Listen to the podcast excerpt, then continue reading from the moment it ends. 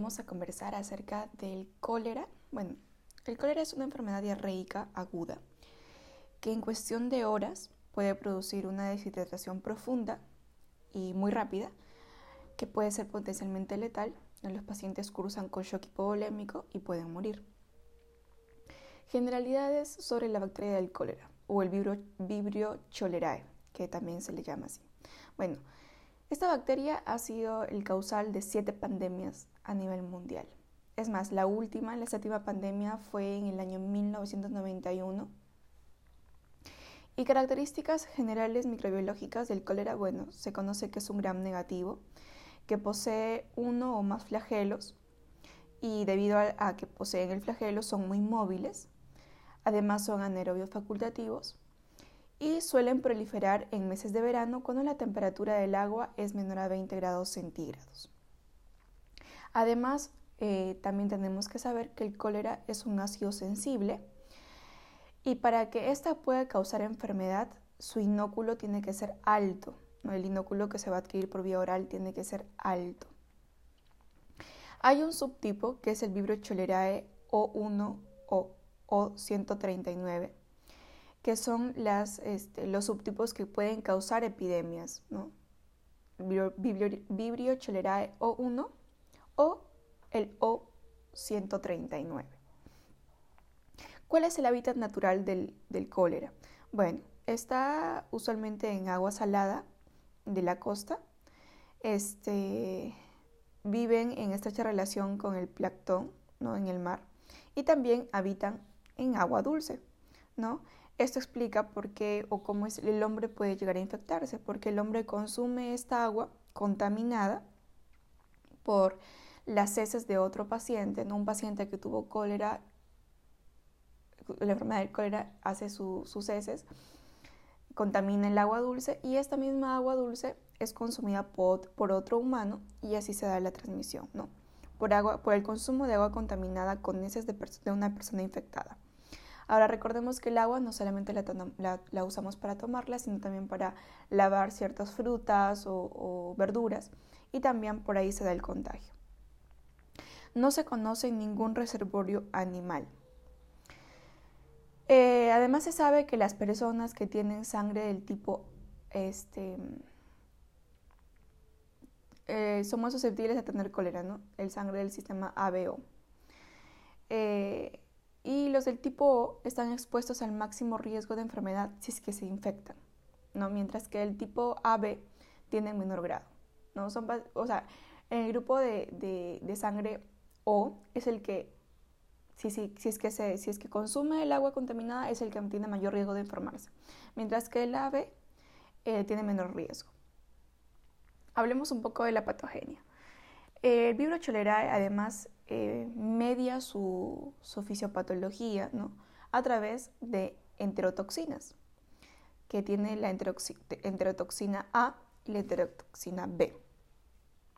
Estas, estas toxinas o enterotoxinas no este, llegan, o bueno, el vibrio cholerae llega hasta el intestino delgado y esas enterotoxinas van al intestino eh, al enterocito, que es la célula verdad que recubre todo el intestino, y se unen al gangliósido GM tipo 1, que está justo en la pared eh, del lumen, justo en la superficie.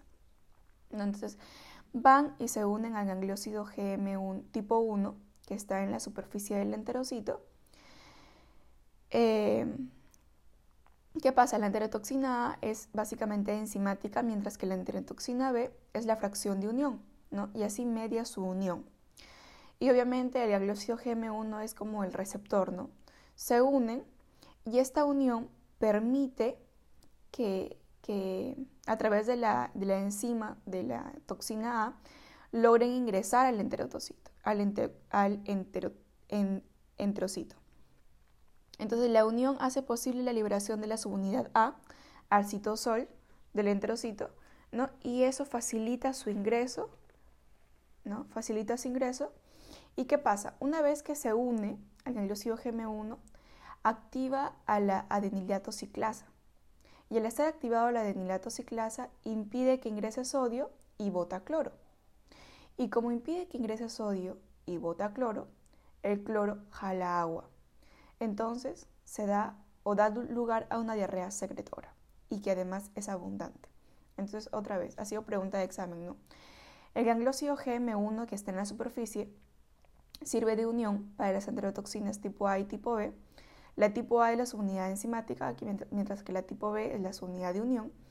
Y esta unión permite la interacción o la activación de la denilatociclasa y esto impide que ingrese el sodio, bota cloro y se da o da lugar a una diarrea secretora. Entonces, como dijimos, esta enfermedad es una enfermedad diarreica aguda que además es abundante, se trata de una diarrea secretora abundante, tan abundante que en cuestión de horas el paciente puede desarrollar una deshidratación severa que lo puede llevar a un shock hipovolémico y por lo tanto a la muerte. Entonces, la clínica. Clínica, diarrea acuosa, que supera los 250 mililitros por kilo en 24 horas, tan rápido que lo puede llevar a un shock hipovolémico. Característicamente, esta diarrea es indolora.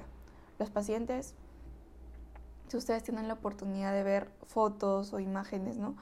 del cólera, eh, van a ver a pacientes que están allí acostados en camillas y, botan las heces como si fueran como si fuera una manguera a presión, ¿no? Así, ¡zas! como una manguera a presión.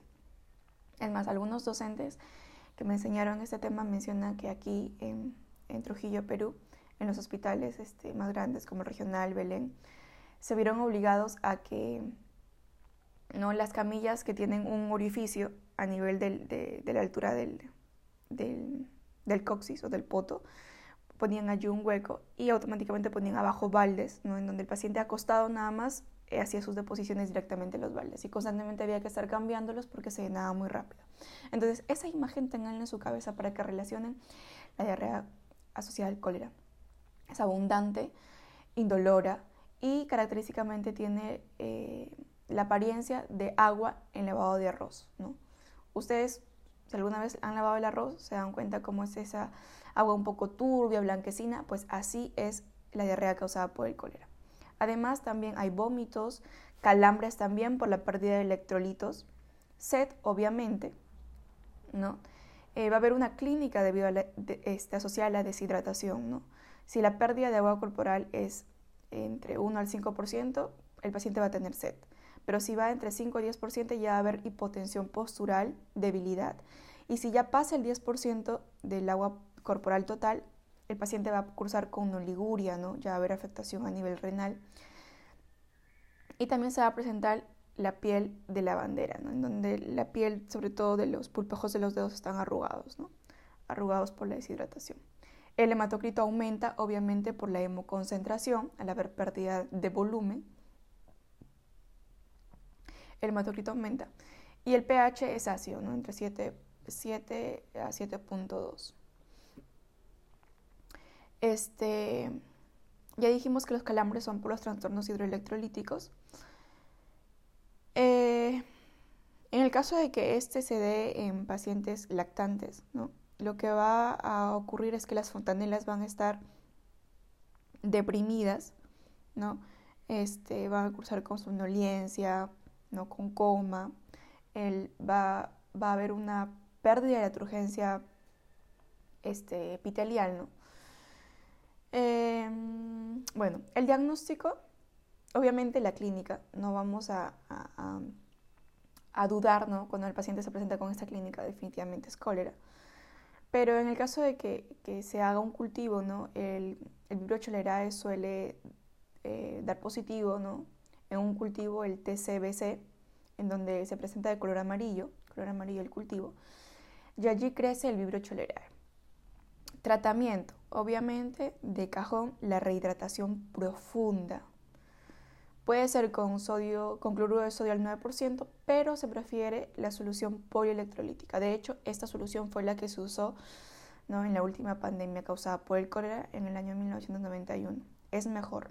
Si te dan a elegir, o si en la clave está este, este cloruro de sodio al 9% y solución polielectrolítica, prefiere marcar solución polielectrolítica. Y el antibiótico indicado puede ser doxiciclina y tetraciclina. ¿no? Eso fue el cólera.